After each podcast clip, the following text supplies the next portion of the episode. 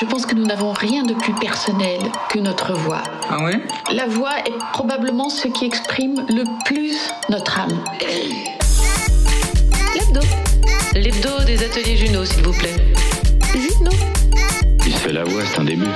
La, la glotte se ferme et, et tout d'un coup s'ouvre et, et la consonne explose. L'hebdo. Effectivement, il y a une physique du langage, et surtout quand tu parles. Juno. Tout de suite, l'hebdo des ateliers Juno.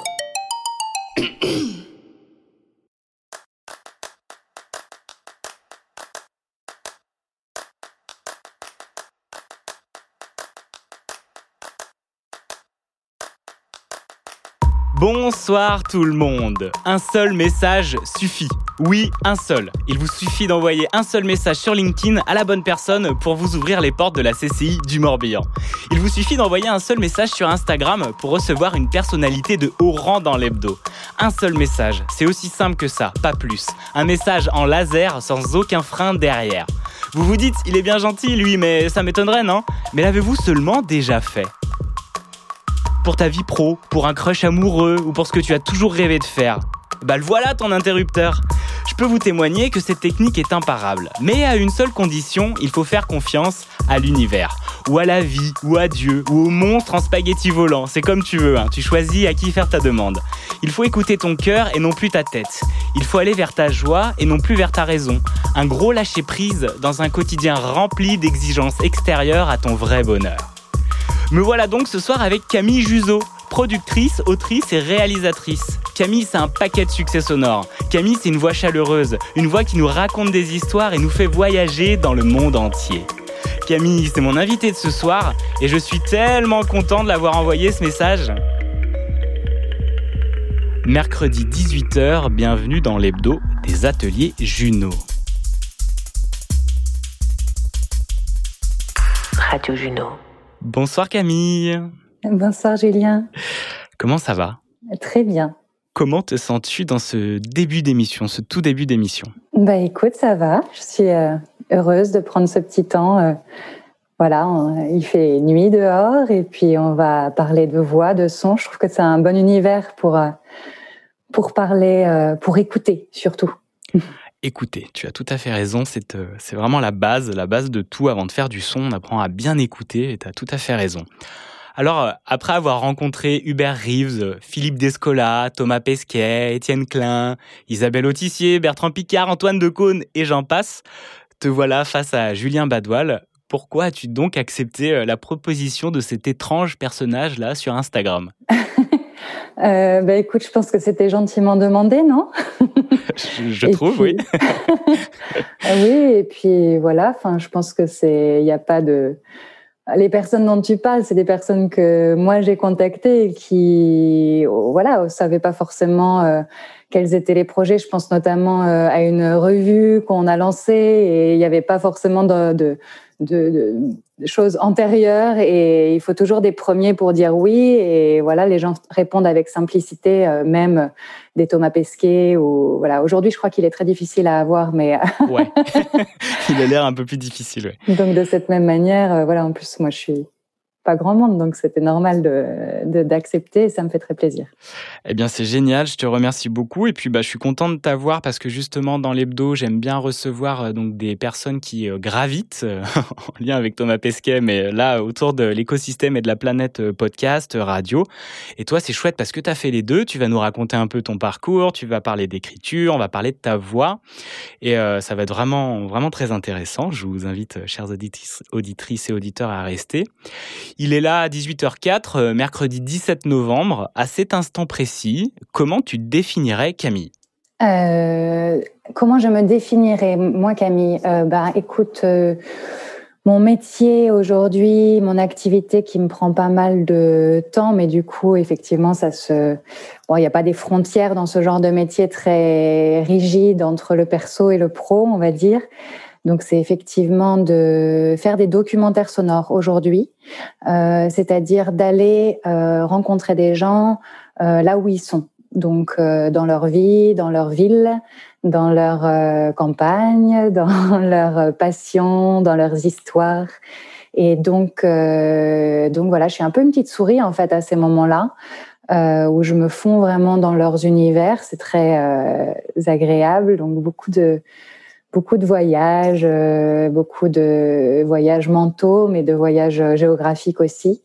Et puis, je reste un petit peu cette petite souris dans le montage, parce qu'il y a quelque chose comme ça que j'aime beaucoup, beaucoup dans ces phases de montage où voilà, on rentre vraiment dans les voix, on les fait se répondre, on les, on rentre vraiment dans leurs interstices et puis euh, et puis on aide vraiment à ce qu'elles prennent du relief. Et donc on est euh, voilà un petit peu en retrait, puis on, on travaille à raconter des histoires vraiment pour les auditeurs ensuite. Euh, je sais pas si j'ai répondu vraiment à ta question, mais. Et si, c'est comme ça que tu te définis parce que euh, à ce moment, et c'est ta réponse est très bien c'est que souvent on met des étiquettes, ou après c'est vrai que c'était marqué sur ton site internet, productrice, euh, autrice, euh, réalisatrice.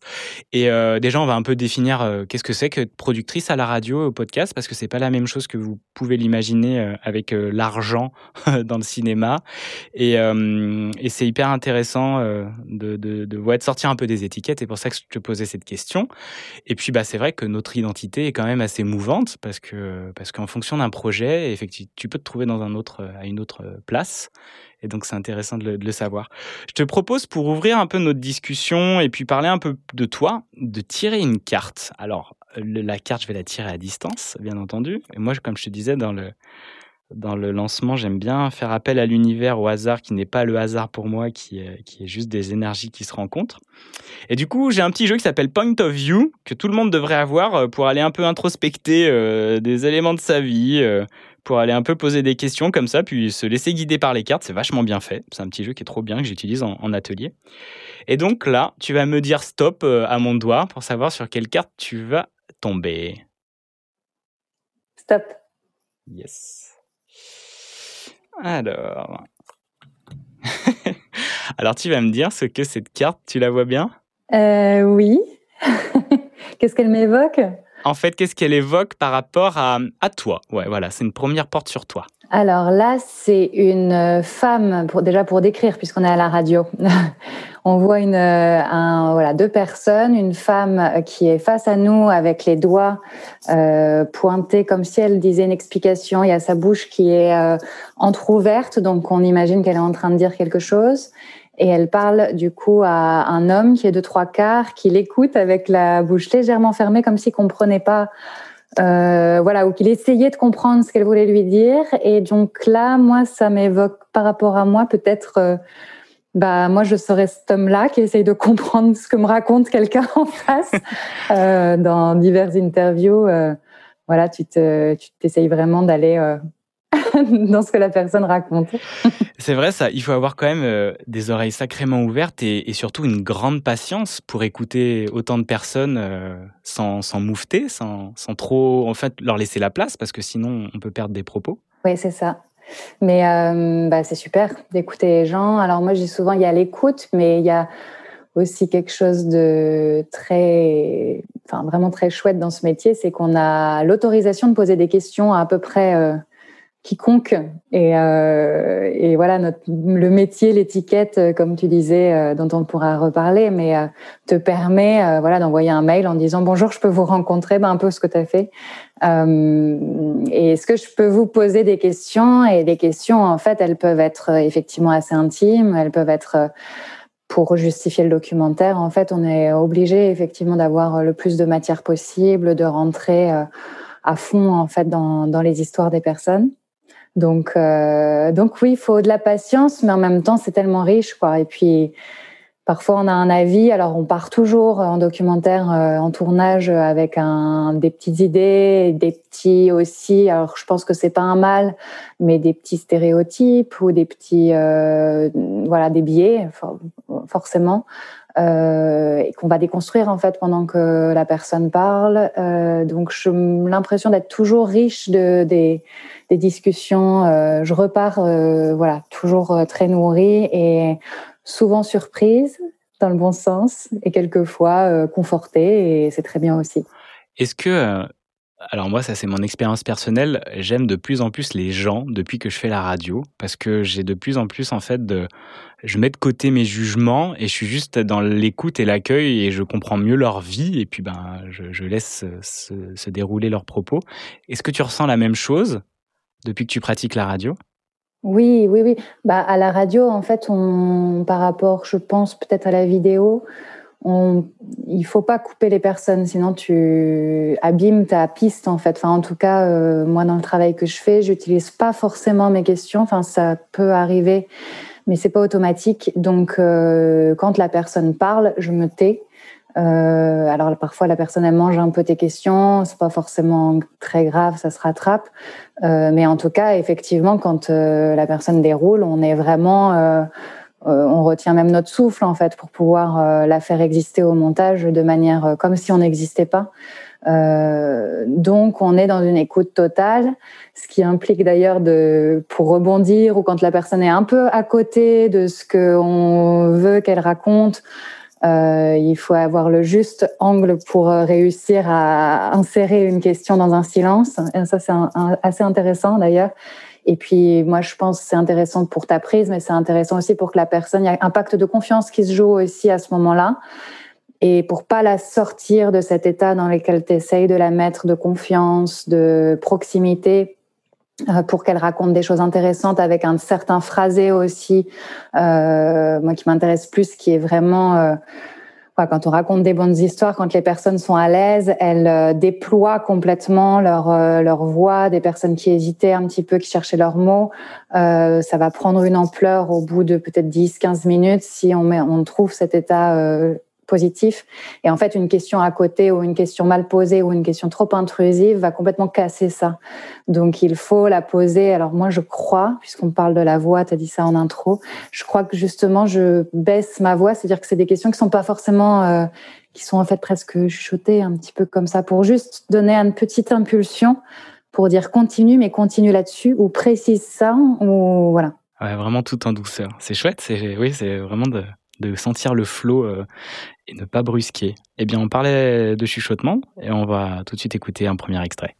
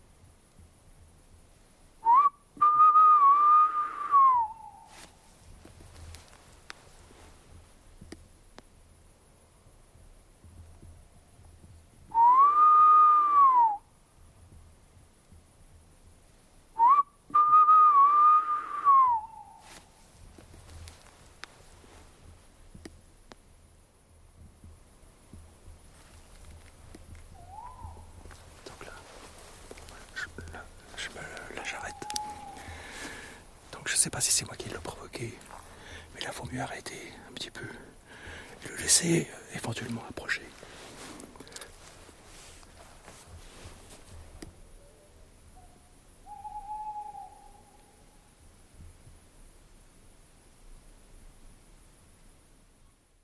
Alors c'était un extrait de L'Insomniaque, euh, l'épisode 3 qui a pour titre, Camille? Oiseau de nuit oiseau de nuit. Et vous comprenez tout à fait pourquoi. Et c'est très agréable d'entendre cette petite voix chuchotée là euh, de, ce monsieur qui euh, imite apparemment donc euh, les sons d'oiseaux la nuit. Est-ce que tu peux nous dire pourquoi tu as choisi ce son quand je t'ai proposé voilà de nous trouver un extrait sonore pour parler de toi? Eh bien, j'ai pensé à ça parce que bah, ça parle de moi euh, aujourd'hui. Tu me posais la question tout à l'heure, mais là, c'est vrai qu'en ce moment, ce projet qui est mon projet radio, euh, audio, euh, podcast de l'année, là, je, suis vraiment installée là-dedans. c'est sur cette thématique de la nuit. Ça s'appelle l'insomniaque et c'est sur Arte Radio. Et donc voilà, là, je, je bouge que la nuit. Donc je trouvais que t'envoyer un son de nuit, c'était propice. Et puis je l'aime beaucoup parce que euh, il raconte, je trouve, euh, justement des utilisations en fait un peu différentes de la de la voix. C'est-à-dire qu'il y a le contenu euh, parlé et ce que voilà ce que peut déployer une histoire, mais il y a aussi en fait du non-verbal qui est intéressant dans les voix et là il l'utilise comme un appel avec euh, le monde animal. Donc il y a une communication en fait, il appelle les chouettes qui lui répondent à la fin. Et en même temps, ça fait une musique, quoi. Il y a une musicalité euh, superbe. Et d'ailleurs, ce, cette ambiance, moi, dans l'épisode, je l'ai montée euh, sur de la musique. Et c'était un moment de grâce euh, complet, comme ça arrive parfois euh, en réalisation, où la musique qu'avait donc que compose euh, ma compositrice Alissane Brassac se mêlait hyper bien avec ce sifflement de chouette.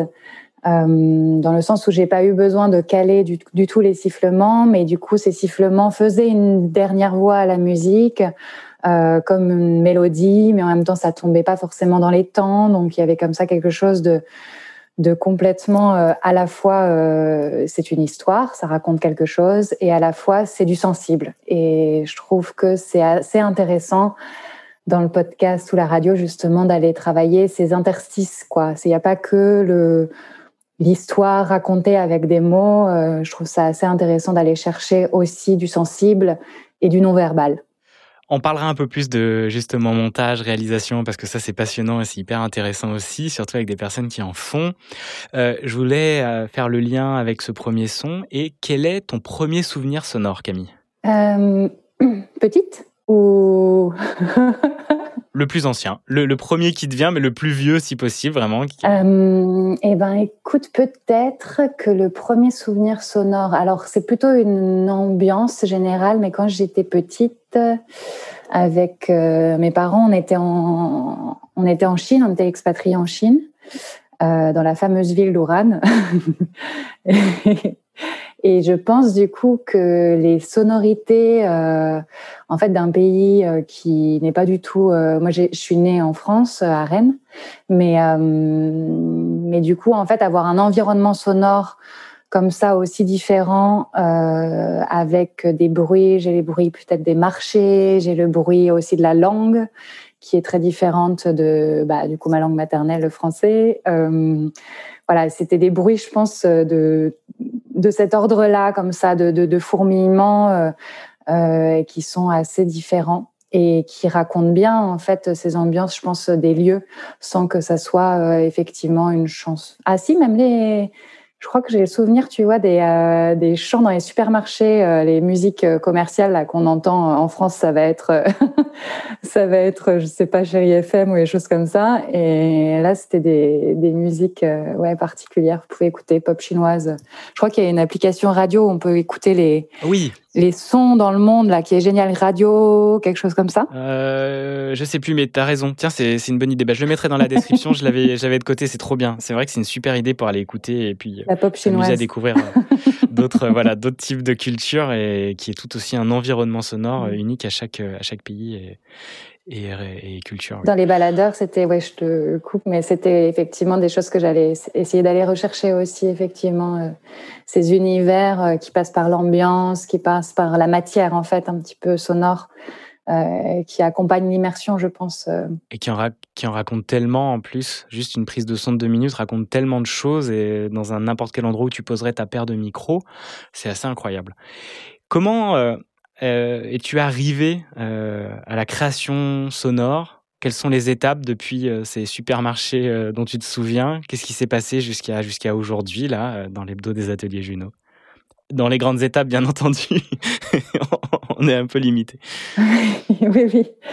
Euh, alors, euh, moi, j'ai découvert la radio. Alors, j'écoutais pas trop la radio quand j'étais petite. Euh, on n'avait pas le poste allumé. Voilà, comme quelques amis à moi de la radio aussi, maintenant me disent que voilà, ils s'étaient branchés, ils connaissent beaucoup de références radio. C'est pas mon cas. Moi, j'ai découvert la radio, en fait, du coup, j'ai fait une licence de biologie, donc rien à voir. Et j'avais envie d'aller vers le journalisme scientifique. en faisant ça, j'ai postulé dans une radio associative parisienne qui s'appelle Aligre FM. Donc c'est à ce moment-là que j'ai fait mes tout premiers reportages radio. On m'a mis un micro entre les mains euh, et je suis partie. Euh, voilà, je vois des radios associatives avec cette liberté. Ensuite, on les présentait dans le studio, qui était un peu fait de briques et de broc. Euh, voilà, j'aimais trop. Et puis, au terme de ces quelques mois, je sais plus combien de temps on a fait exactement, mais il m'a dit j'ai un ami à France Inter qui est producteur de La Tête au Carré, qui cherche un stagiaire. Est-ce que ça t'intéresse? Et j'ai dit oui, bien sûr. D'ailleurs, il m'avait fait rire, il m'a dit c'est de la vraie radio, ce qui est bon. ce qu'on peut remettre en question? Enfin, si, bien sûr, c'est de la. C'est quoi de la vraie radio? Comment tu l'entends? Voilà, Aligre est tout à fait de la vraie radio aussi. Ça raconte aussi des choses par rapport à. Voilà. Mais, euh, mais en tout cas, du coup, je suis arrivée à Inter. Euh, bah, c'était super intéressant. Je suis arrivée à une époque où euh, c'était en 2015, je crois, où on avait pas mal de temps pour faire les émissions. Donc, par exemple, moi, mon rôle de stagiaire, il y avait évidemment de la préparation d'émissions. Donc, on voit toute la fabrication qu'il y a derrière une émission. C'est passionnant. Voilà, il y avait la réalisation, il y avait les pré-interviews que je pouvais faire, des invités. Euh, et puis, euh, moi, j'avais aussi le rôle d'aller chercher les archives. Et à cette époque-là, j'allais chercher les archives Alina, qui était au sous-sol. Et donc, j'écoutais euh, vraiment les bandes. Je sortais vraiment les bandes euh, à l'ancienne, quoi. Euh, et je les mettais dans cette grosse machine. J'écoutais, je trouvais, je sélectionnais les morceaux, je prenais les petits bouts en numérique, du coup. Et ça, euh, je suis mais trop heureuse et reconnaissante d'avoir pu faire ça, puisqu'aujourd'hui c'est plus le cas. Tout est une grosse partie des fonds est numérisée, donc c'est super. Mais euh, voilà, la, la, la, le contact avec la matière euh, bande, je pense que ça nous rapproche aussi de bah, de ceux qui travaillaient que comme ça. En fait, avant, on a tendance aussi un peu à oublier vite l'histoire euh, de la radio. L'histoire, elle est passée par ça. Donc, euh, c'était à la fois euh, des contraintes de prise de son sur le terrain, puisque les magnétos, du coup, étaient vraiment énormes. c'était des contraintes aussi de montage, puisque du coup, c'était découpé au ciseau. Et ça, c'est des choses dont tu prends conscience quand tu vois l'objet, quand tu l'écoutes sur bande, etc. Voilà, euh, mais là j'ai fait une digression. Ensuite, j'ai travaillé un peu. Euh, C'est très intéressant, vas-y. N'hésite pas à digresser, euh, je suis, je suis toute oui.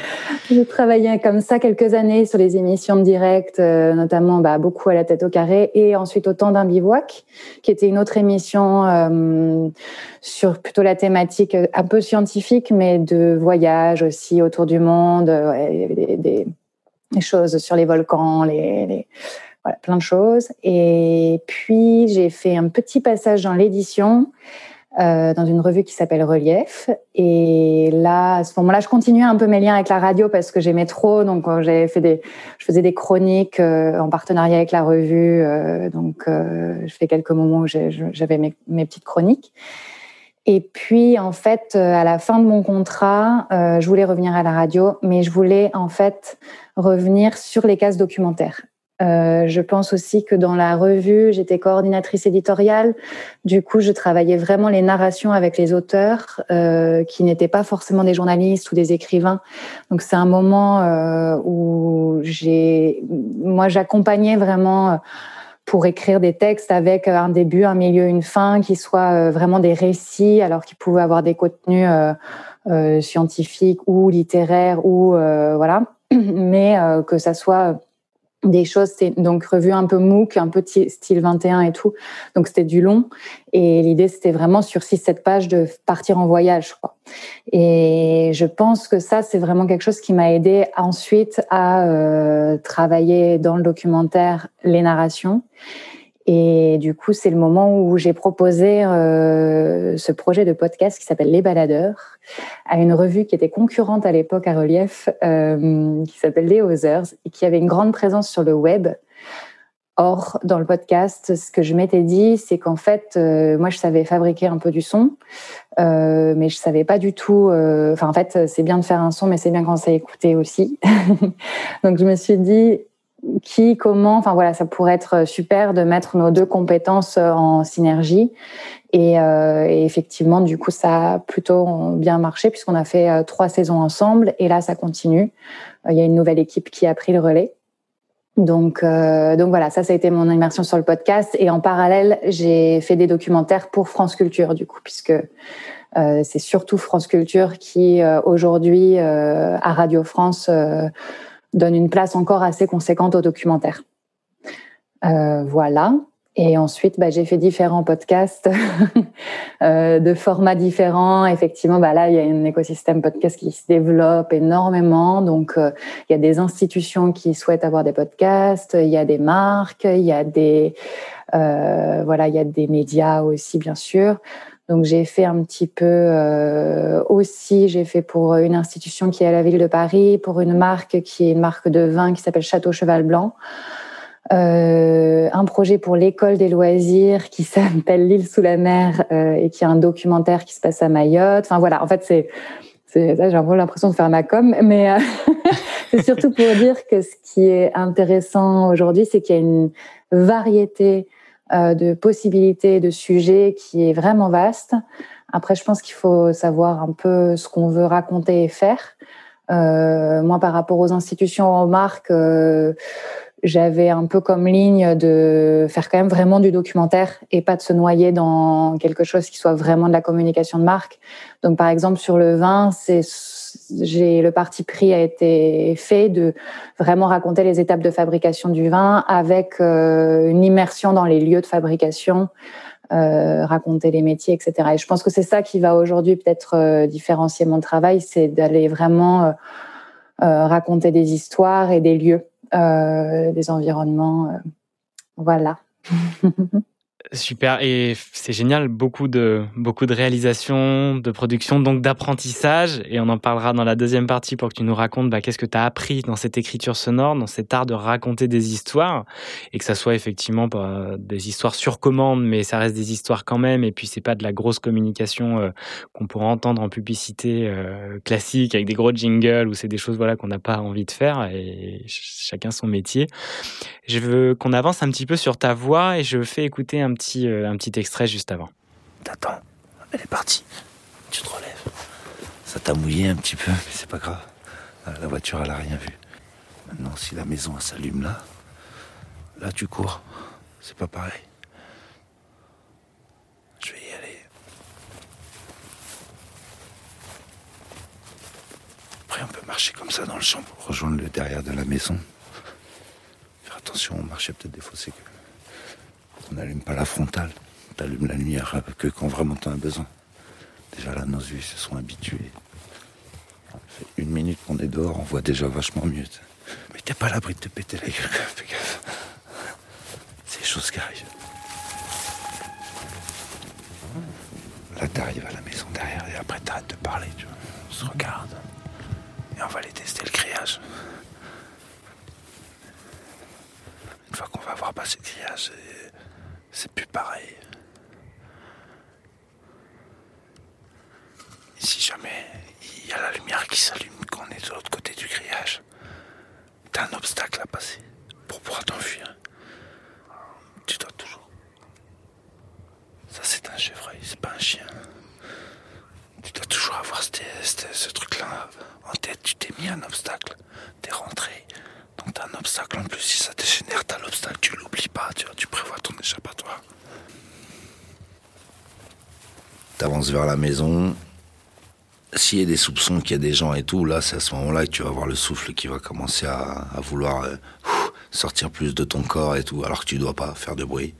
Et que même euh, une respiration simple, ça fait gaver de bruit, t'as l'impression. Alors qu'en fait, les, arbres dehors, ils font plus de bruit que toi, tu sais. C'est juste, t'entends tellement tout fort que, que même toi, t'as l'impression de faire beaucoup de bruit rien qu'en respirant. tu. Alors, vous êtes toujours sur l'hebdo des ateliers Juno, épisode numéro 6. Euh, J'ai la chance de recevoir Camille Juzo, qui est la réalisatrice de ce podcast, là, que vous venez d'entendre, l'extrait de L'Insomniaque, qui est sur Arte Radio. Et là, c'était l'extrait de l'épisode 1, euh, qui s'appelle euh, Voleur et... Les gendarmes et le voleur. Les gendarmes et le voleur. Il faut que je me mette à jour sur mes titres. Alors, on n'entend pas ta voix là, mais on entend tes, euh, tes respirations. Il y a beaucoup de tension, c'est assez génial. Et on retrouve le chuchotement. Alors déjà, est-ce que Camille, tu aimes l'ASMR Parce que c'est très ASMR, alors un peu stressant quand même comme ASMR. Mais euh, est-ce que d'ailleurs, c'est le genre de son que tu aimes bien, ces voix chuchotées Est-ce que ça crée des frissons en toi ou c'est une voix comme ça ou... L'ASMR, euh, c'est pas trop mon trip. je pense aussi beaucoup parce que bah, quand tu as un micro dans la rue, par exemple, les gens ne te disent que ça. Donc, euh, ou te font des chuchotements dans le micro euh, qui sont, toi, t'as le casque dans les oreilles, donc c'est super désagréable. Mais donc, je crois que j'ai un petit voilà rejet d'ASMR. En revanche, c'est vrai que ce qui est assez fou, mais ça, je crois que c'est ce que j'ai découvert avec ce projet sur la nuit, c'est que la nuit, en fait, euh, de fait, on parle différemment. Alors, soit le deuxième épisode est dans une boîte de nuit, donc les gens hurlent. Euh, soit effectivement, bah lui, euh, le voleur, il est obligé en fait d'être euh, invisible, donc il va chuchoter. Enfin, voilà, dans le petit extrait sur les oiseaux, là, il y a le sifflement. Enfin, il y a toujours comme ça un rapport euh, un peu particulier de la voix qui va se transformer, qui va pas être la voix du jour en fait, qui va qui va du coup avoir des variations et bah les variations en réalisation on aime beaucoup. ça change. Tout à fait, du relief et des contrastes. Est-ce que euh, tu peux dire que tu aimes ta voix?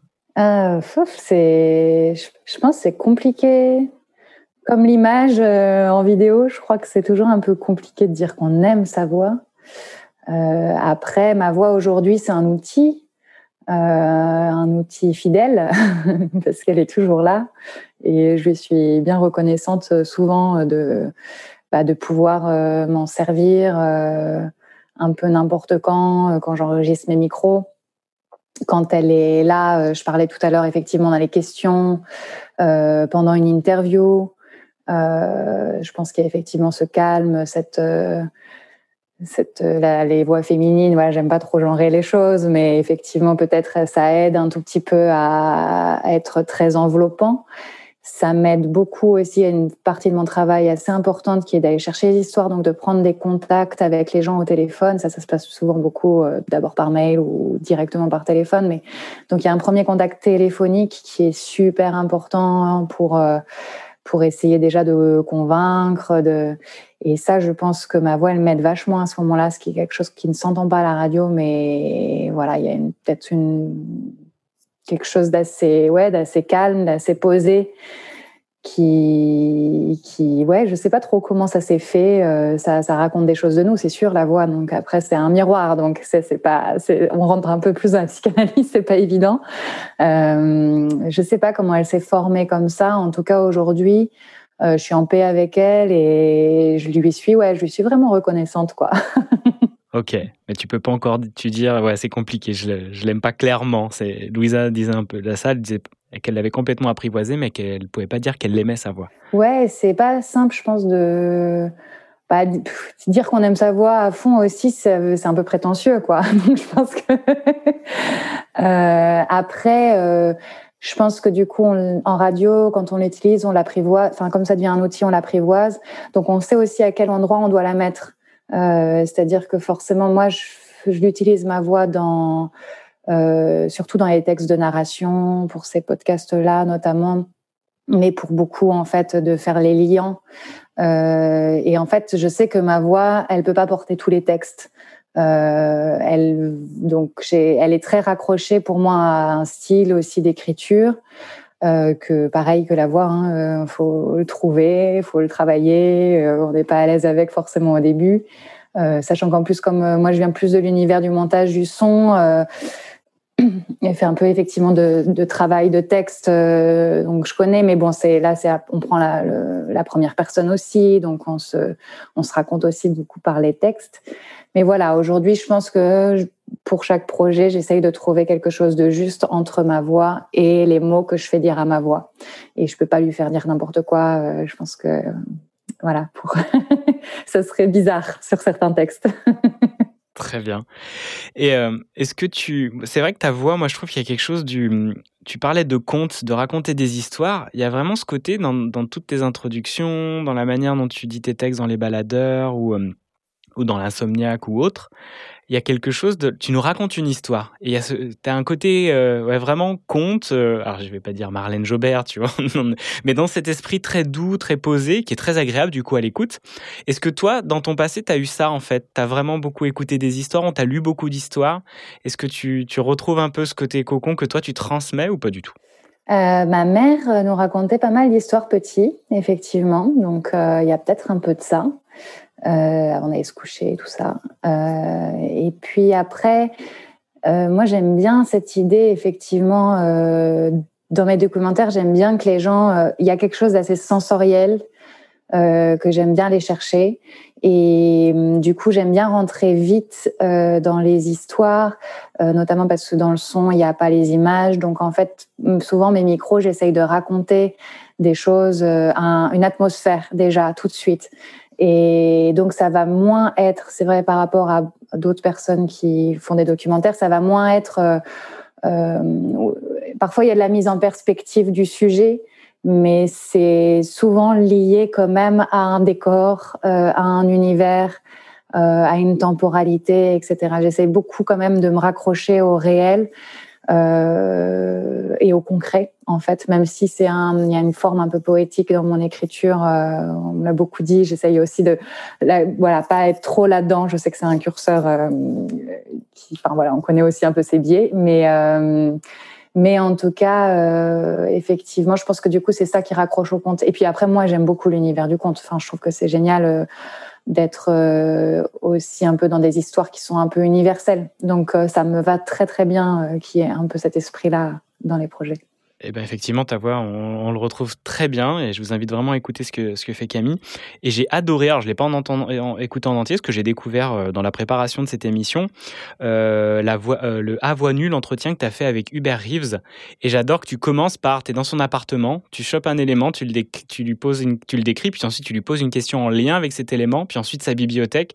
Et là, on est là, on est vraiment dans un espace que tu es en train de décomposer. Il y a vraiment une originalité de le faire à la radio, à France Culture. Et vraiment bravo, c'était trop intéressant d'entendre ça et j'en ai pas écouté énormément, mais là il y avait une vraie belle intention de réalisation et puis bah avec sa voix Hubert Rive aussi est vraiment très très agréable. Vous êtes tous les deux deux conteurs donc euh, c'était euh, un bel échange j'ai hâte d'écouter la suite.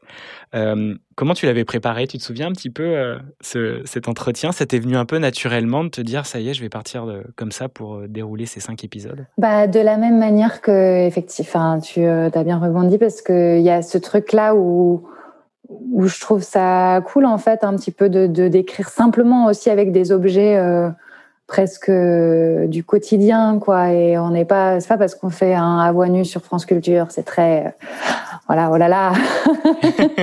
et non, en fait, Hubert Reeves, chez lui, euh, c'est, en fait, ça raconte trop de choses des gens aussi. Euh, ces petits éléments, le choix d'un geste, d'un, euh, voilà, pourquoi cette plante à cet endroit-là, pourquoi ce livre à cet endroit-là, c'est des portes ouvertes. Et en fait, c'est des choses que dans le documentaire, on entend moins. Donc là, c'est vrai que c'était un entretien, donc on entend toutes les questions et tout. Dans le documentaire, souvent, elles sont coupées, mais ça va être c'est vrai qu'on travaille beaucoup à l'oreille, mais on travaille évidemment énormément à l'œil aussi pour capter en fait euh, bah, quels sont les objets autour de nous. Ou alors tiens ce geste. Ou alors tiens ce bah, parfois c'est dans les mots mais c'est intertice de mots. Pourquoi tu as employé ce mot? Et donc en fait il y a quelque chose de ultra observateur aussi dans l'environnement et, et, je pense que c'est pour ça où je me suis dit, bah, tiens, ça fait euh, des bons points d'appui et des points d'appui qui servent aussi l'auditeur, puisque lui, il s'immerge tout de suite aussi dans, une atmosphère qu'il ne peut pas avoir accès parce que c'est de la radio. Euh. Tout à fait. Alors après, moi, j'étais un peu, euh, euh un peu triché avec la photo où on te voit toi. Donc on a déjà une première image, mais donc ça te coupe un peu sur l'image mentale, mais c'est pas grave, ça tout le reste de la pièce. Mais c'est très puissant. Donc de nouveau, je vous invite à écouter ce qu'a fait, ce qu'a fait Camille. On va faire une petite pause musicale. Ça file à une vitesse incroyable cette émission. On va tenir l'heure euh, pour euh, pour aujourd'hui. Euh, j'ai fait un choix parmi les sons. bah tu vas le découvrir et puis on en parle après.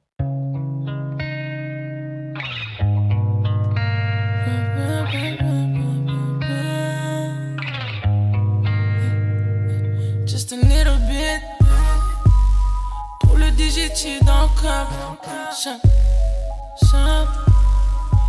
déjà loin dans le club. J'ai vu tes appels, babe. Vu t'étais apprêté, vu t'as un appel.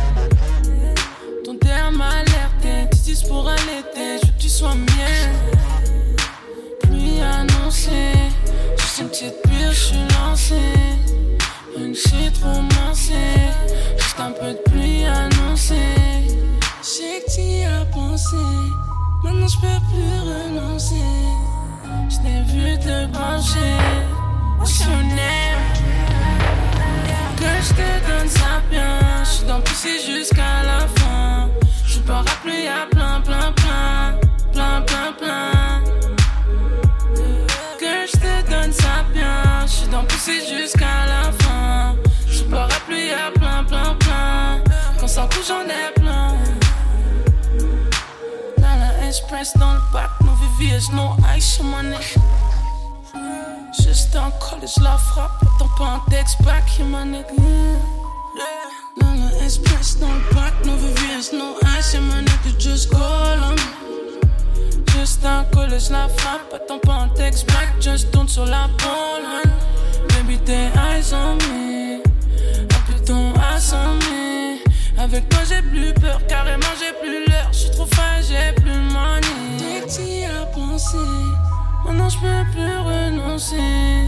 Je t'ai vu te pencher, passionné. Que je te donne ça bien, je suis dans jusqu'à la fin. Ce parapluie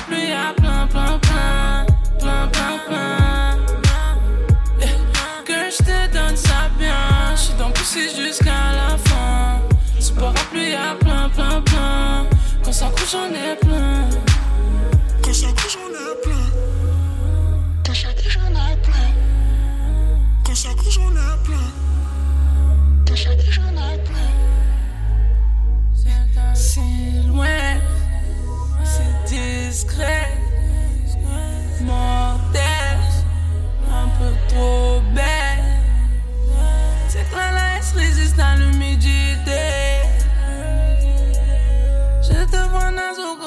Sous-sautés. On va le faire, je t'ai promis. Je te connais par cœur comme ton nez. Viens t'abriter sous le parapluie.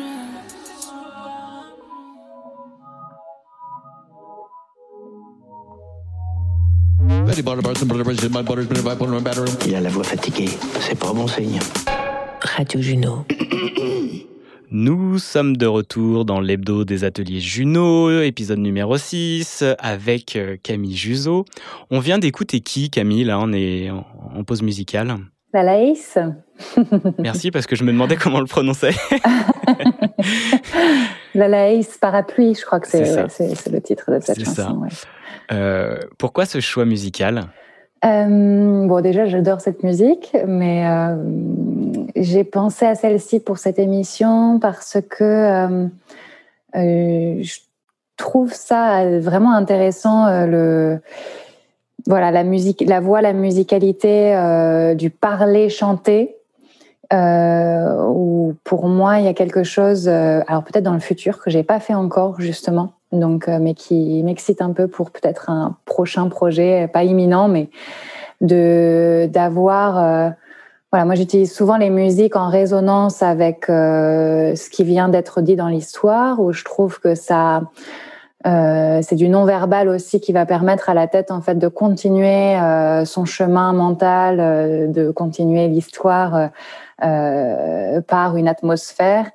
Et je pense en fait que c'est quelque chose qui pourrait vraiment résonner d'avoir aussi un texte euh, du type de Dalaïs. Ça serait complètement incroyable de faire un projet avec elle un jour.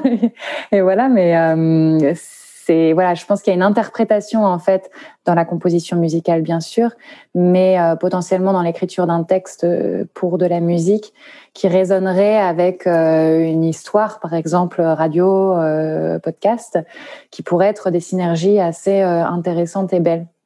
Voilà, c'était en- encore une autre manière d'utiliser la voix que je trouve cool. Tu veux dire en fait utiliser ta voix mais d'une manière plus musicale, euh, avec, euh, enfin voilà, trouver une forme un peu nouvelle à, ce qu'on peut faire en création sonore? Non, pardon, pas la mienne, mais par exemple faire appel à un- une compositrice en l'occurrence ou un compositeur qui travaille euh, bah, le rap à cette dimension en fait parler chanter. qui pourraient être intéressantes de d'utiliser en fait en réalisation. Donc vraiment en fait de ce que je fais moi avec les compositeurs, compositrices avec lesquels je travaille, c'est que je leur laisse vraiment la plupart du temps euh, carte blanche euh, et c'est des interprétations de l'histoire euh, tout à fait personnelles en fait qu'ils font et je trouve ça vraiment trop super parce que ça ça raconte en fait un truc bah, subjectif. Évidemment, un autre compositeur ou compositrice aurait vu quelque chose d'autre et ça va complètement enrober l'histoire, lui donner encore une fois du relief, une autre dimension.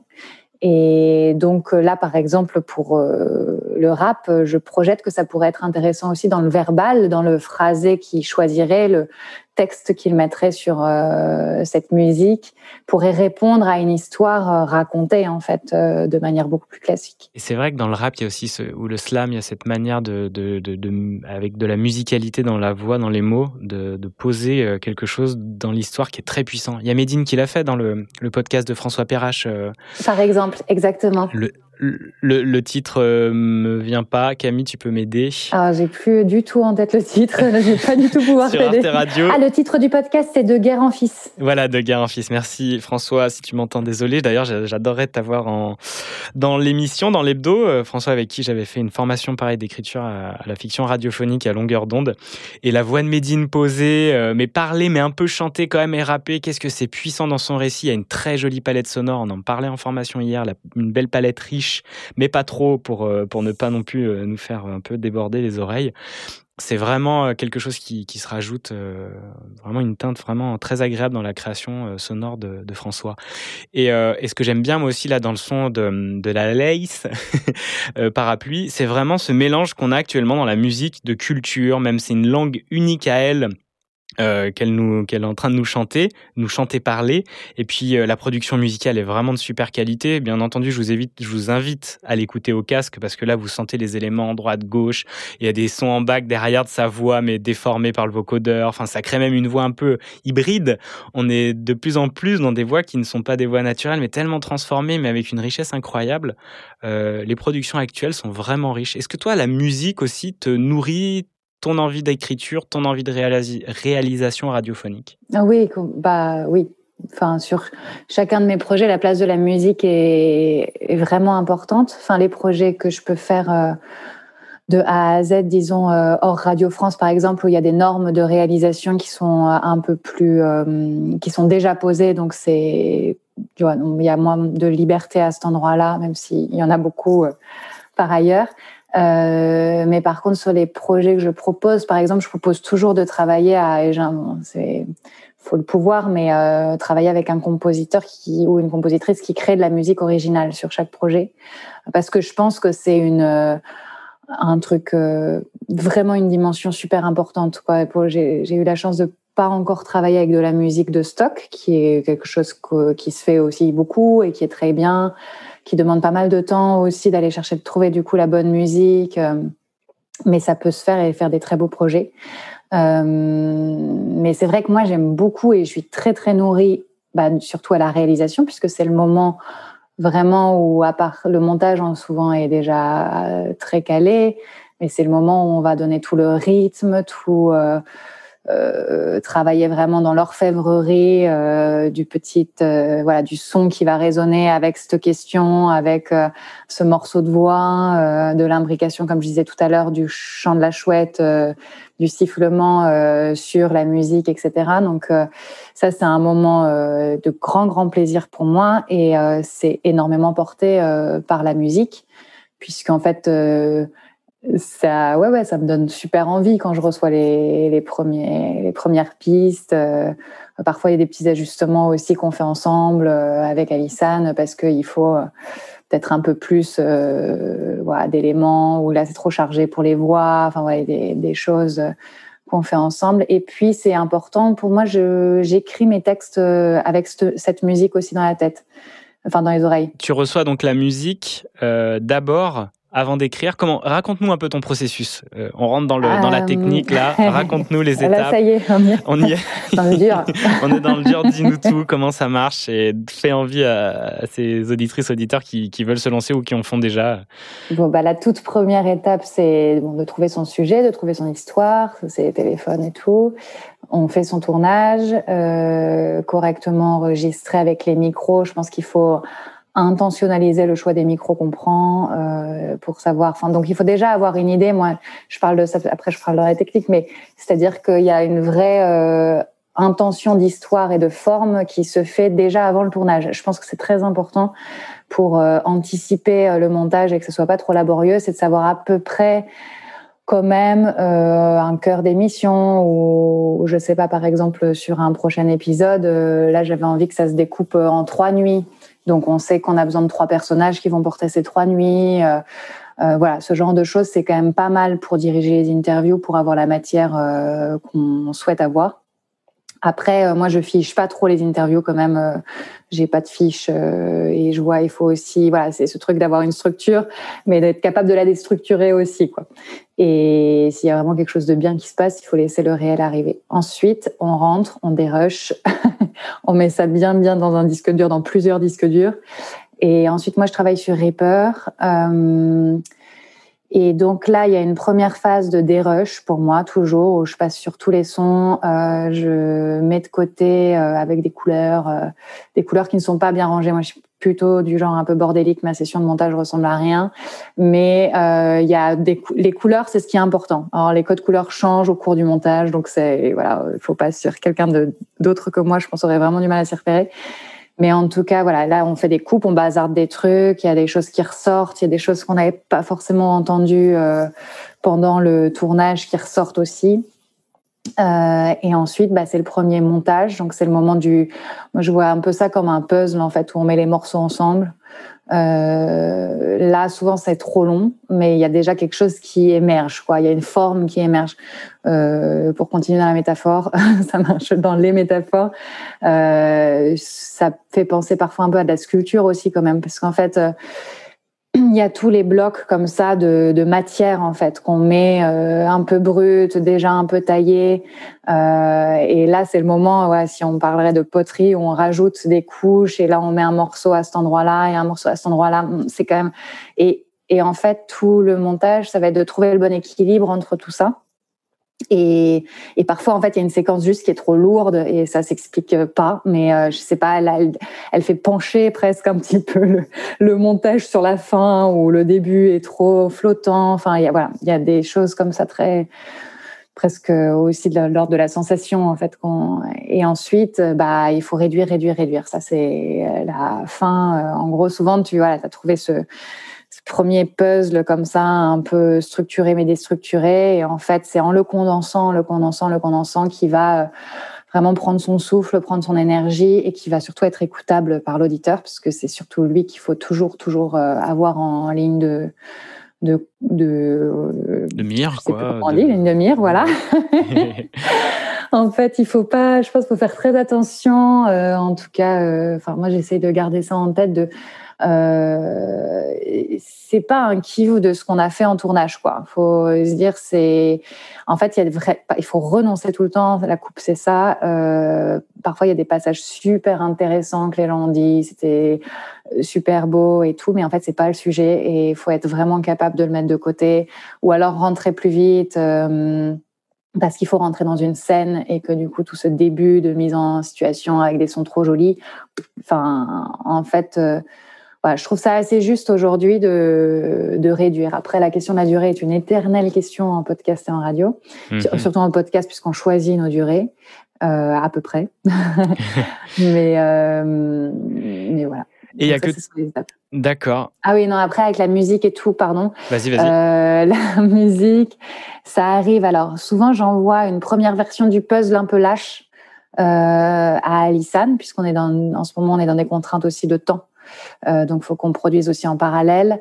Euh, donc, euh, compose à partir de premiers éléments euh, voix. Euh, parfois, elle anticipe euh, la composition quand je vais raconter l'histoire que je vais aller chercher ou en retour de tournage. On discute beaucoup à différentes étapes du projet et parfois, elle a inspiré le voleur. En l'occurrence, elle a été inspirée sans avoir. je crois qu'elle a composé presque en même temps que je tournais, quoi. Donc, ce qui est assez joli d'ailleurs. et, et ensuite, elle m'envoie des premiers éléments. Euh, parfois très aboutis, c'est nickel. Parfois un peu moins, et du coup, on va chercher aussi un peu ensemble. Et, euh, et ensuite, euh, de ces souvent elle fait un thème très complet, on désosse euh, pour faire de l'élément à la réalisation, c'est-à-dire sortir la mélodie, des petits bruits, de, des, des éléments rythmiques, etc., qui vont vraiment servir à avoir une, un panel de choses à la réalisation. Euh, et puis ensuite, moi, il y a la dernière phase qui est celle de, ouais, de la réal, euh, de tous les ajustements des choses ensemble. Ensuite, il y a un peu de réduction encore. Et ensuite, pour euh, tous mes projets, moi, je mixe pas du tout. Euh, tu prémixes un, un, peu. Tu oui, je prémixe. Oui, oui, les volumes. Bah, souvent, tu peux pas entendre non plus trop ton son hein, si les volumes sont trop différents. Qu'est-ce que c'est le mix d'ailleurs, euh, Camille?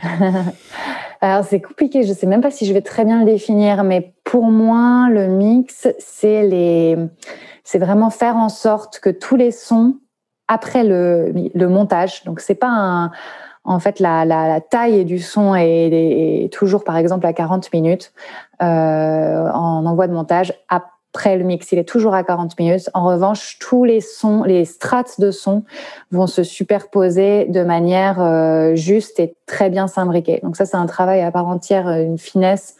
Euh, C'est-à-dire qu'il faut couper un peu de grave dans telle voix parce qu'en fait, la musique, elle est déjà dans les graves, donc ça va polluer le son. Donc c'est du nettoyage, de l'orfèvrerie, vraiment de tout, euh, voilà, euh, complètement écliné et parfois, euh, en tout cas Arte Radio, ce sont aussi des très bons. Euh, déjà, ce sont des réalisateurs aussi, donc euh, ça va être mettre un peu de réverb là ou de mettre un peu de voilà, des petits éléments comme ça euh, où moi j'avais pu poser des intentions, mais voilà les, affiner complètement. Donc pour moi, c'est vraiment le travail d'orfèvrerie de la fin et qui est absolument nécessaire pour que vous puissiez surtout entendre sur tous vos supports, quoi. Donc à la fois dans un poste, dans un, une voiture, euh, avec des oreillettes de merde ou avec euh, un très très bon casque. Tout à fait, pour que tout soit bien harmonisé, c'est faire de la place, comme tu le disais, euh, au son et puis dans les fréquences propres à chaque son et avec la musique aussi, avec la voix qui doit bien être euh, écoutable, entendable, lisible en tout cas dans ce montage. Et effectivement, c'est bien d'avoir une autre paire d'oreilles aussi pour écouter ben, ce que tu as fait, peut-être même des fois des retours de réal ou de petits ajustements qui reviennent vers toi. Complètement, oui, oui, c'est un moment de discussion. Sont à chaque étape. Alors, euh, il y a une étape aussi euh, très importante, mais en termes de retour, c'est que, en tout cas là, euh, Sylvain Gire, dans le projet de l'Insomnia, qui est le directeur éditorial d'Arte Radio, écoute les sons dans une version, la première en voix que je lui fais. Là, il me fait des retours éditoriaux. Euh, et donc après, euh, moi j'ajuste et ensuite euh, on va au mix. Et là, il y a encore une paire d'oreilles pour de la finition. L'idée, c'est que ce soit de la finition dans les temps de prod qu'on s'est imparti. Mais, mais voilà, donc, et puis Alissa écoute aussi, donc il y a son ressenti. Enfin, en fait, c'est hyper important de faire écouter ses sons avant. Euh, c'est hyper important. Voilà, je pas d'autres mots. faut faire écouter pour voir comment c'est ressenti, pour voir, euh, voilà. Très bien. Et euh, tu as pas un moment tes oreilles fatiguées par ton son, tu n'entends plus rien et tu le redécouvres quelques mois après? Ou quand tu l'entends, tu dis voilà, j'ai la sensation que cette version elle est bonne, c'est la finale, on est tout le monde a passé ses oreilles dessus, c'est fait, on lâche.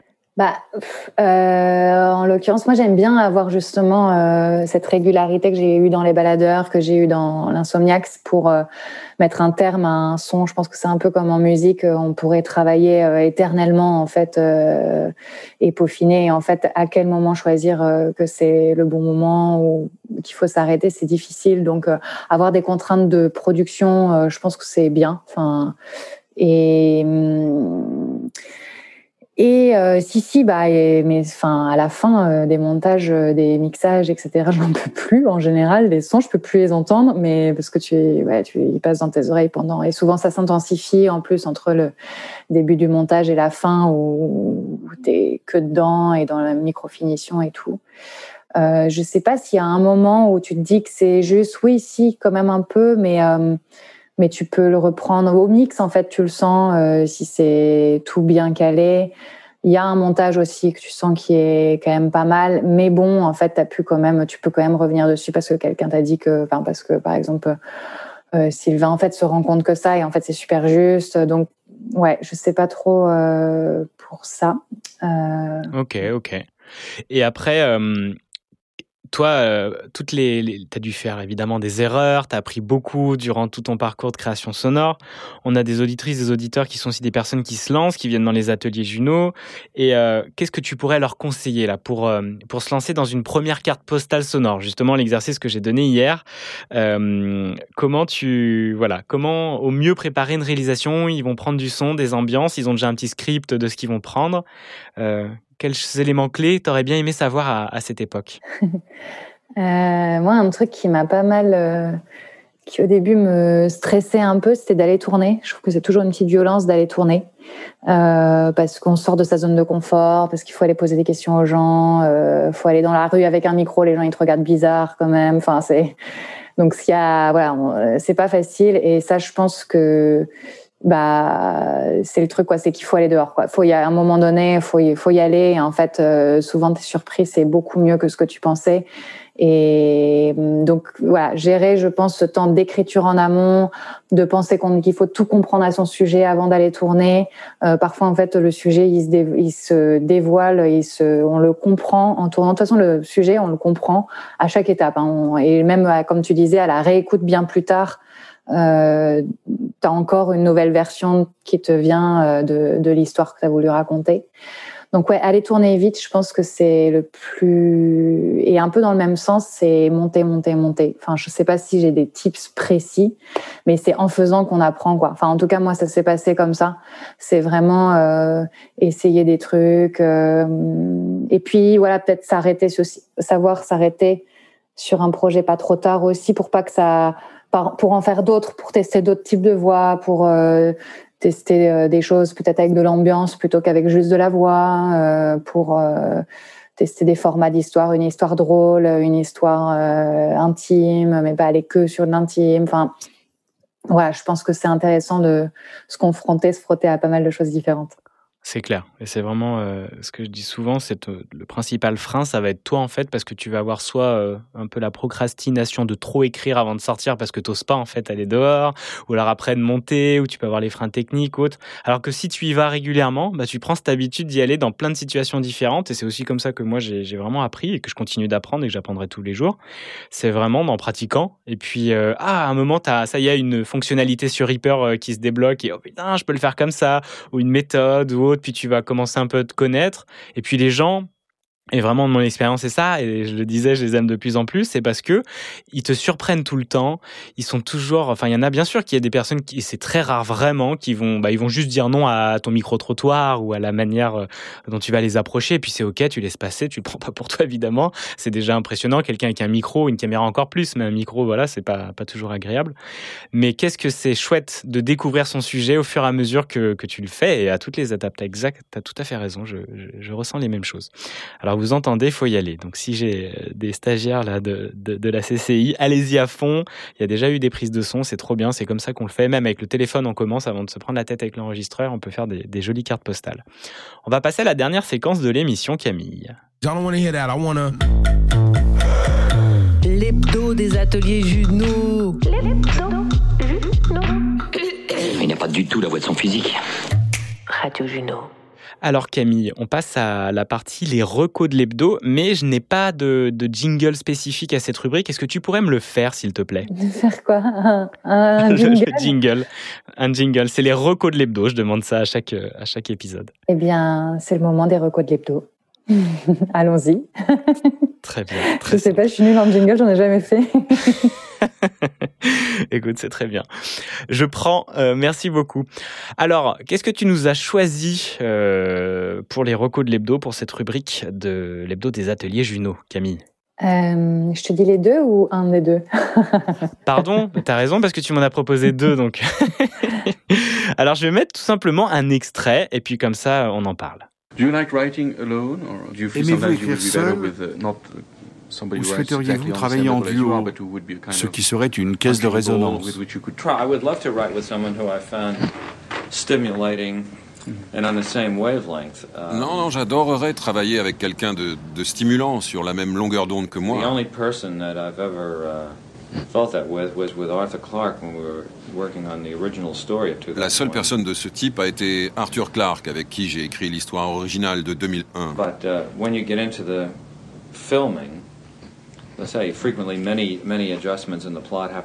Mais à l'étape de la réalisation, beaucoup de changements doivent être faits par rapport au script. You know, one of the paradoxes of uh, of movies is that uh, you know people who really can write L'un des paradoxes des films, c'est que les bons écrivains don't write film scripts. n'écrivent pas de scénario, you know, they're writing for themselves. à moins qu'ils soient cinéastes, auquel cas ils écrivent pour eux-mêmes. But when you write, you do only exclusively writing. When you, Quand vous écrivez, c'est un processus exclusif, you shut yourself- solitaire. You never stop writing it. I mean, that's the other thing. But En fait, on n'arrête jamais I suppose d'écrire. the first draft probably took, I don't know, three or four Je pense que le premier jet a pris trois ou quatre mois, But the thing is, you never stop changing. mais je modifie constamment. I wish that were true. Uh, J'aimerais pouvoir dire que je ne fais que cela, mais you know, there are always other things that are happening. il y a toujours d'autres choses à faire. But I find that the structure, you know, the the events, if they're right, you know, if if, if the moments are right and the Je trouve que si la structure, les événements sont bons, occur is right, it usually is fairly simple to write the scene. la scène est assez simple à écrire.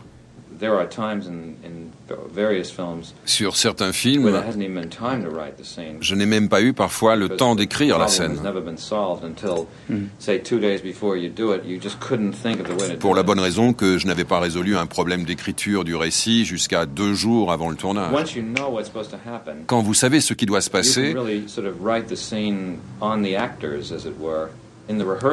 vous pouvez littéralement écrire la scène à partir du jeu des acteurs pendant la répétition. Alors voilà, c'est l'extrait choisi dans les recos pour, euh, enfin l'extrait, c'est le la reco choisie euh, par Camille. On vient d'écouter quoi? C'est un à voix nue avec euh, Stanley Kubrick. Euh, c'est une belle archive en fait. C'est une archive. Surtout, c'est- je trouvais ça aussi assez cool de. Euh, D'habitude, les nues, ils sont faits effectivement euh, en frais entre guillemets. Et là, en fait, c'est un, un, vi- un vieux son parce qu'il donnait très peu d'interviews, Stanley Kubrick, qu'ils ont redécoupé en quatre épisodes pour nue euh, et qui nous permet d'entendre des voix du passé euh, que je trouve quand même assez, assez fortes, qui nous racontent plein de choses. Et ça te replonge dans les années où tu étais avec les bandes des archives euh, que tu sélectionnais, euh, dont tu nous as parlé euh, au tout début de l'émission. Ouais, bah il y a ça, ouais, je pense assez fort. J'essaye souvent quand même de regarder ce qu'il y a eu un peu avant dans les archives radio. En fait, il y a une culture, il y a une histoire de la radio qui est très forte. Il y a eu plein de gens qui ont testé des trucs en fait avant le podcast. Et euh, donc je trouve que c'est intéressant d'aller regarder ces tentatives formelles, mais de sujets aussi. Et, euh, et alors bon, c'est le moment où on voit que tout a déjà été un peu testé, mais c'est pas du tout grave. Euh, Il faut pas que ça inhibe euh, l'envie de le faire, puisqu'on va le faire avec la couleur du, du contemporain. Mais en tout cas, je trouve ça intéressant, puis ça rend modeste, et puis ça nourrit, et puis c'est, enfin voilà, j'aime bien aller regarder ce qui s'est fait avant. C'est vrai que c'est euh, c'est aussi comme ça que je fonctionne. Euh, La radio, elle existe depuis plus de 100 ans, enfin de 100, 100 ans exactement, et il y a vraiment énormément d'informations à aller, euh, à aller prendre, écouter, des gens qui ont testé plein de choses et s'en inspirer. Effectivement, le podcast, il y a énormément de gens qui tentent aussi des choses, des nouvelles choses, et il y a des choses trop bien, et inspirez-vous, et puis, comme elle disait, de monter, monter, monter, écouter, écouter, écouter aussi beaucoup, beaucoup, parce que c'est vraiment euh, une des choses les plus importantes. Radio Juno. Alors Camille, c'est la fin, la fin de, de cet épisode numéro 6. Bien entendu, on pourrait rester bien plus longtemps, on a certaines contraintes horaires et on joue avec et c'est ça qui est chouette.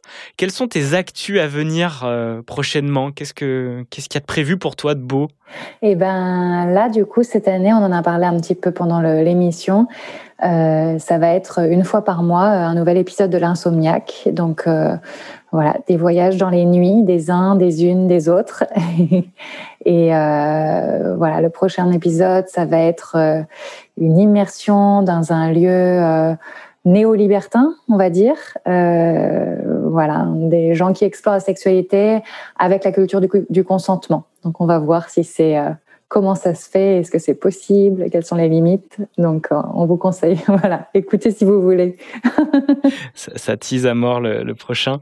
Et euh, c'est donc ça veut dire que cette année tu vas pas beaucoup dormir, donc tu vas passer vraiment les nuits en reportage dans des endroits assez uniques et souvent inaccessibles et que le micro te permet, euh, tu peux y aller avec le micro du coup. C'est ça. Du coup, je décale un peu mon rythme. Alors bon, euh, je dors quand même euh, hors tournage. Euh, je suis quand même calée un peu sur le jour et la nuit. Après, ouais, je, travaille aussi peu. J'aime bien travailler, euh, notamment le montage la nuit. Je trouve que c'est un beau moment bah, d'écoute et pour moi de disponibilité. Donc souvent sur chaque épisode, euh, je fais quand même au moins trois quatre nuits dessus.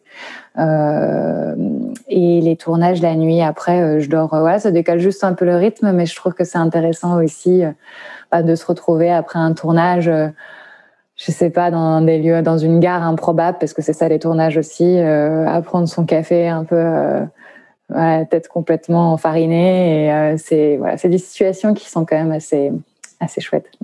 C'est clair, avec des sons euh, plein, plein l'enregistreur. Trop bien. Une dernière question, deux dernières questions. Euh, tu t'imagines où dans 5 ans et dans 10 ans, dans le futur? Euh, Écoute, dans cinq ans, je, j'espère, je pense que je serai hum, toujours dans le son, parce que là, je vois que c'est quand même un monde qui s'ouvre depuis déjà quelques années, euh, mais maintenant, je fais que ça à plein temps, euh, et ça, voilà, il y a encore plein, plein, plein, plein, plein, j'ai encore plein d'envie et tout. Donc, dans cinq ans, j'espère que je serai toujours là. Et puis, dans dix, alors là, je sais pas du tout, parce que je me suis aussi beaucoup dit que je me fixais pas forcément à faire euh, toute ma vie au même endroit et bah j'ai fait un peu d'édition avant peut-être qu'à ce moment-là peut-être dans 10 euh, voilà j'aurai d'autres envies et peut-être que ce sera aussi des choses plus moins dans la création euh, ouvrir un lieu je sais pas pourquoi pas en fait. Et ça me plairait bien aussi de ouais, d'être dans des endroits un peu différents donc donc voilà. Très bien Très très bien. Et euh, une dernière question. As-tu une question à me poser à moi? Pour terminer cet hebdo. Eh bien, est-ce que tu as le souvenir d'une dernière euh, nuit? Particulière pour toi? C'est une excellente question. Une dernière nuit particulière, euh, eh ben ça fait longtemps que je n'ai pas fait de, nuit blanche. Ça remonte à l'époque où j'étais à Paris. Euh, pendant ma vie professionnelle précédente et j'écoutais énormément de musique électronique. J'aimais beaucoup aller en concert, aller en soirée. Et oui, si une nuit particulière euh, où j'étais, euh, je faisais des afters sur une péniche euh, à midi, danser et, et j'aimais bien en fait cette nuit qui s'étirait vraiment sur. euh, en fait, c'était que le début. Tu regardais 3 heures, 4 heures, c'était que le début en fait de la nuit. Il y avait cette énergie là, aidée évidemment euh, par l'alcool ou parfois d'autres substances et, euh, et la musique surtout qui te portait. Et puis tu étais dans ce bain continu d'un endroit à un autre. Et, euh, et c'est vrai que euh, se, faire ça le jour, c'était possible également, mais il y avait vraiment un, ce contraste de la nuit qui évolue vers l'aube, qui évolue vers ensuite euh, la matinée, était assez unique. Et de, de commencer par la nuit, c'est quand même, euh, c'était très chouette. Donc ouais, un de mes souvenirs euh, de nuit, c'était ça. bah, merci. merci à toi pour cette question. Bon bah voilà, on arrive euh, au terme de ce sixième épisode. Euh, j'adore vraiment cette émission. Alors je l'adore tellement que je vais réduire la voilure des épisodes pour toujours euh, garder ce plaisir. C'est très important. Je le disais en formation hier, n'hésitez pas à revoir les méthodes pour atteindre vos buts. Parce que moi, mon but avec l'hebdo, c'est de faire une émission régulière. C'est pour apprendre, pour développer mon aisance vocale et m'enrichir avec les personnes que je rencontre, comme Camille, Louisa et tous celles et ceux qui sont passés déjà dans l'hebdo. Mon but, c'est pas de tenir coûte que coûte une émission une fois par semaine, là, comme ça, accroché comme un fou. Parce que si je faisais ça, je tirerais sur les cordes physiques et mentales de mon corps. et avec en plus du travail que je fais en parallèle. Et là, ça serait plus en fait nourrir simplement mon ego et la peur du jugement des autres, aux personnes à qui j'ai dit je fais un hebdo et puis ah il a pas tenu ses promesses. En fait, euh, écoutez pas les autres, vraiment. Faites juste que votre but soit clair et comme ça vous avez dans le viseur euh, ce qui est important pour vous. Et puis ensuite vous laissez la vie dessiner l'itinéraire parce que ben il peut être très variable. Et c'est ça la beauté euh, de, de ce chemin. Alors je vous remercie. C'était l'hebdo des ateliers Juno qui devient à présent bi-hebdomadaire comme euh, l'étaient les baladeurs. Et euh, je vous dis donc à dans deux semaines. Je vous souhaite une bonne soirée et je vous dis à bientôt.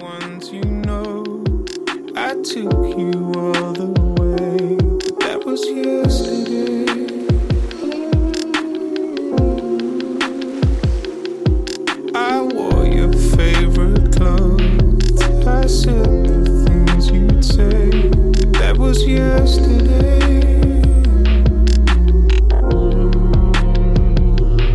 So if you loved me so much, why'd you go?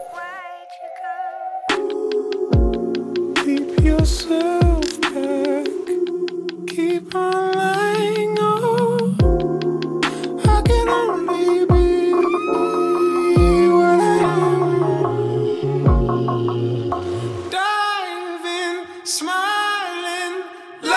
Is not the same